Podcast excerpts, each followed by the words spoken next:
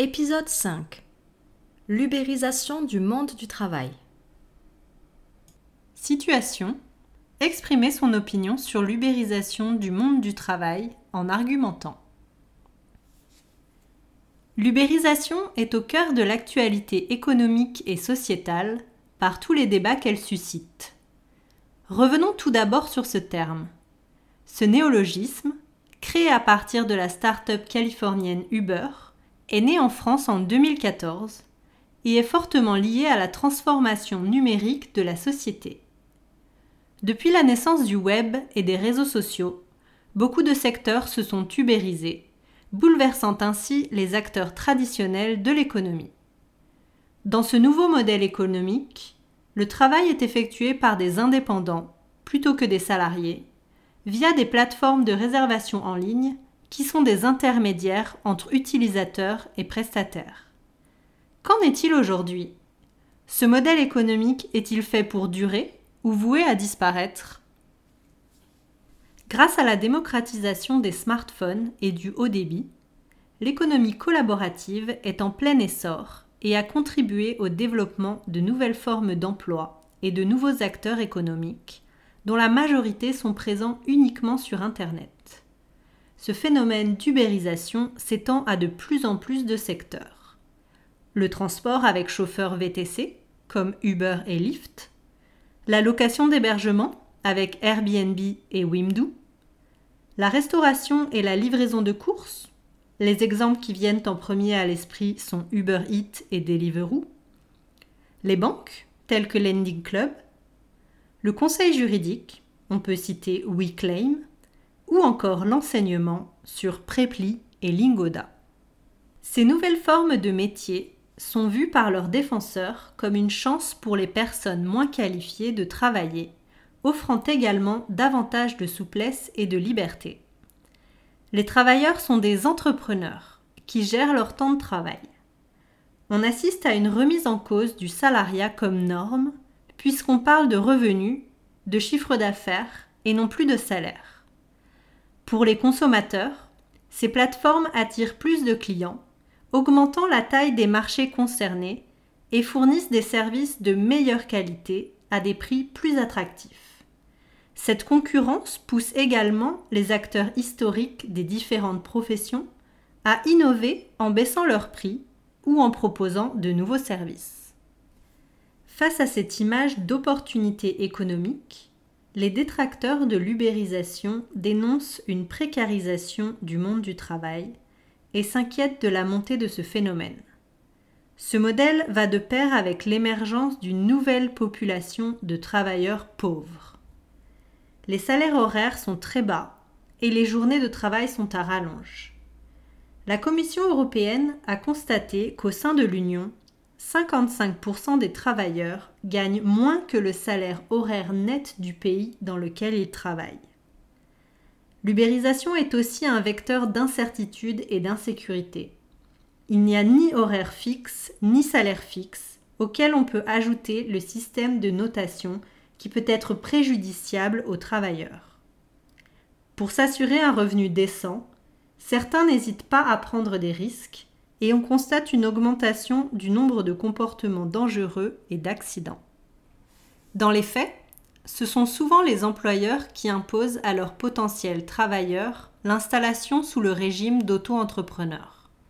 Ce statut laisse donc à la charge du travailleur tous les frais divers engendrés par le métier, comme l'achat de matériel et son entretien, les assurances ou encore l'essence. De plus, celui-ci n'octroie pas de couverture maladie ou de chômage dont bénéficie un emploi salarié.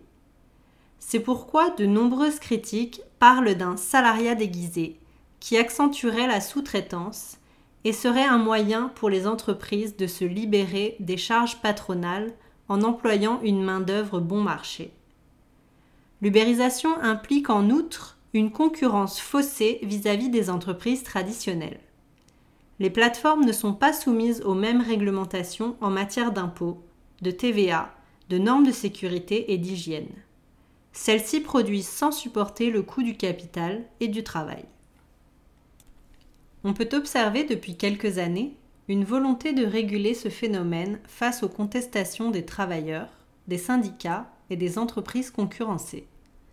À l'échelle de la France, la loi travail du 8 août 2016 a introduit une obligation pour les plateformes de prendre en charge une partie de la protection sociale des indépendants affiliés. Elle garantit également un droit syndical et un droit à la formation. Un autre projet de loi relatif aux modalités de représentation des travailleurs indépendants et à l'organisation du dialogue social avec les plateformes a été adopté le 26 janvier 2022. Ces nouvelles réglementations font suite aux différentes actions en justice intentées par des travailleurs contre Uber au Royaume-Uni ou encore Deliveroo en France. Ces procès ont eu diverses conséquences. Au Royaume-Uni, en 2021, la Cour suprême britannique a condamné Uber à considérer les chauffeurs plaignants comme des travailleurs salariés, constituant ainsi une décision historique puisqu'ils auront désormais droit à un salaire minimum et à des congés payés. En théorie, ce cas pourrait faire jurisprudence et d'autres chauffeurs pourraient ainsi demander à la justice d'obtenir le même statut. En France, en 2022, Deliveroo a été condamné pour travail dissimulé et doit verser 375 000 euros d'amende. Dans ce contexte, L'Union européenne exprime la volonté de mettre en place une législation commune aux États membres. En décembre 2021, la Commission européenne a proposé une liste de cinq critères permettant de déterminer si la plateforme est un employeur. Si deux de ces critères sont remplis, le travailleur doit être considéré comme travailleur salarié. Les critères sont les suivants. La fixation du niveau de rémunération le contrôle de l'exécution du travail à distance, l'absence de liberté dans le choix des horaires de travail ou des absences et dans la possibilité de refuser des tâches, l'imposition de règles contraignantes en matière d'apparence, de conduite à l'égard du destinataire du service ou d'exécution du travail, et enfin l'impossibilité pour le travailleur de se constituer lui-même une clientèle ou d'exécuter un travail pour un tiers.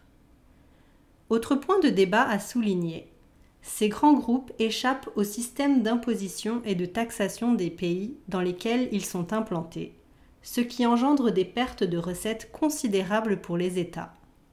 Actuellement, en 2022, différents projets d'harmonisation fiscale sont à l'étude en France pour lutter contre ce manque à gagner.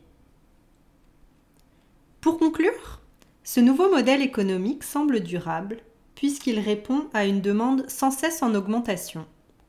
Un retour en arrière paraît donc impossible.